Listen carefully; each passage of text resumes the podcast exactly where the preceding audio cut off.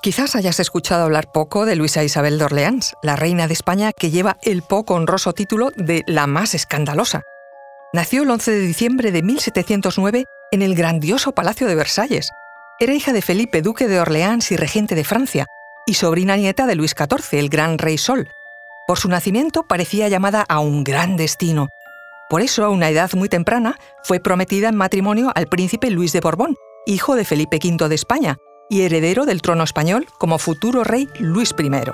Se trataba de una boda de familia, un pacto entre casas reales estrechamente emparentadas porque todo quedaba entre Borbones. Y, sin embargo, este evento iba a convertirse en uno de los episodios más escandalosos de la historia de la monarquía española. Y ella, Luisa Isabel, por su conducta inapropiada, debido al trastorno límite de personalidad que sufría, iba a ser conocida en la corte española como la Reina Loca. Y esta no era Juana la Loca, sino otra, 200 años después. Conoce mejor al equipo que protege nuestras costas. Alerta en el mar, el jueves a las 10 un nuevo episodio en National Geographic. Soy Luis Quevedo, divulgador científico. Y yo soy María José Rubio, historiadora y escritora. Y esto es Despierta tu curiosidad, un podcast diario sobre historias insólitas de National Geographic. Y recuerda, más curiosidades en el canal de National Geographic y en Disney Plus. El matrimonio entre Luisa Isabel y el futuro rey Luis I de España tuvo lugar en 1722. Él tenía 15 años y ella solo 12. Luisa Isabel había crecido en una corte francesa frívola y despreocupada. Era la sexta de los ocho hijos que tuvieron sus padres. De niña casi nadie le prestaba atención, así que junto a su hermana menor fue enviada a educarse en un convento de monjas benedictinas, alejada de su familia. Allí realmente recibió la mínima educación posible. Un dato. Por mucho que cueste creer, la niña ni siquiera había recibido nunca un nombre de pila y se la llamaba simplemente como Mademoiselle de Montpensier. De hecho, cuando tuvieron que oficializar los documentos de su boda, se dieron cuenta de que no había recibido nunca ni el bautismo, ni la primera comunión, ni la confirmación, sacramentos necesarios para un matrimonio religioso. Tuvo que hacerlo todo a la vez. Parece que el desorden vital iba a ser una de las claves de su biografía. La corte española pensaba que se llevaría una buena princesa francesa para su futuro rey, pero sin duda ignoraba lo que había dicho su propia abuela, la princesa Isabel Carlota de Baviera. No se puede decir que sea fea, tiene ojos bonitos, la piel fina y blanca, la nariz bien hecha. Con todo eso, es la persona más desagradable que he visto en mi vida en todas sus formas de actuar, de lo que habla, de lo que come, de lo que bebe. Es insoportable. Y así, Luisa Isabel de Orleans llegó a España. La boda se celebró ese 20 de enero de 1722 en el Palacio de Lerma, en Burgos. Y dada la corta edad de los novios, que recordamos eran 15 y 12 años, se acordó una ceremonia insólita, la llamada presunción de consumación, consistía en meter a los recién casados vestidos y en una misma cama para que los cortesanos los contemplaran y dieran por celebrado un matrimonio que ya no podía disolverse. Eso aunque la consumación se dejara para solo un año después. En fin, cosas de la historia y de otros tiempos. El príncipe Luis, primogénito de Felipe V y futuro rey, era un niño muy querido en España, porque había sido protagonista de la Guerra de Sucesión Española en brazos de su madre, Luisa Gabriela de Saboya, fallecida muy joven. Por eso la corte estaba expectante por el resultado de este matrimonio y el efecto que la nueva princesa francesa tendría sobre él.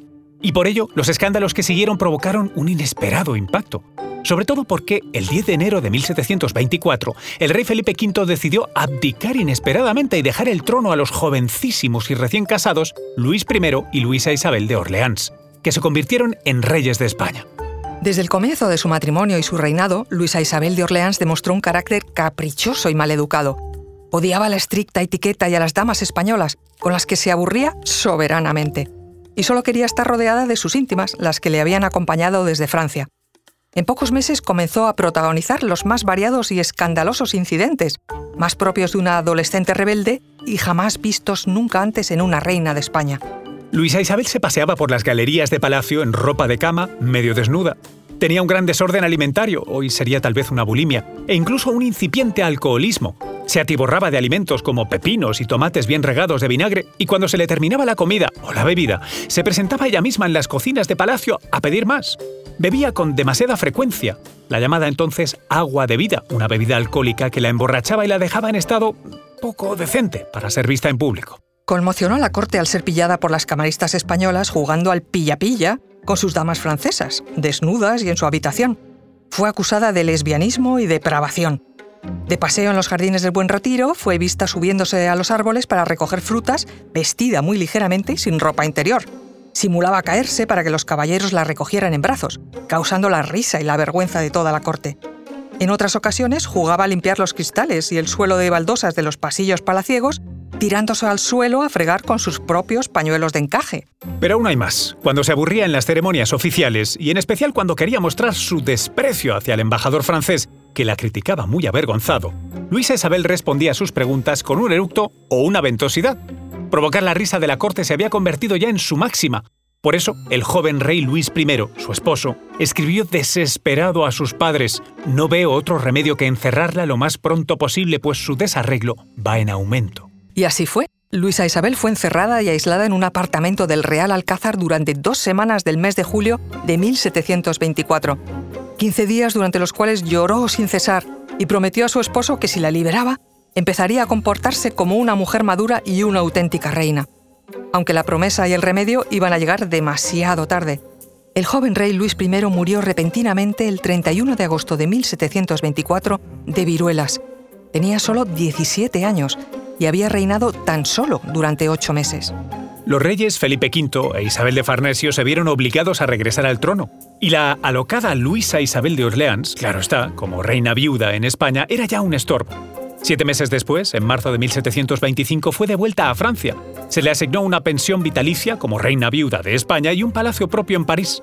Pero lo que podría parecer una vida lujosa y cómoda fue otro cúmulo de desgracias. Para los franceses era ya una reina extranjera, con complicaciones de protocolo y diplomacia.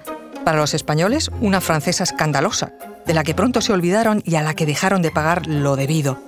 Luisa Isabel murió joven, el 16 de junio de 1742, con 32 años, sola y asqueada de la vida. En su tumba reza, sin embargo, un epitafio solemne. Aquí yace Elizabeth, reina viuda de España. Recuerda que Despierta tu Curiosidad es un podcast diario sobre historias insólitas de National Geographic.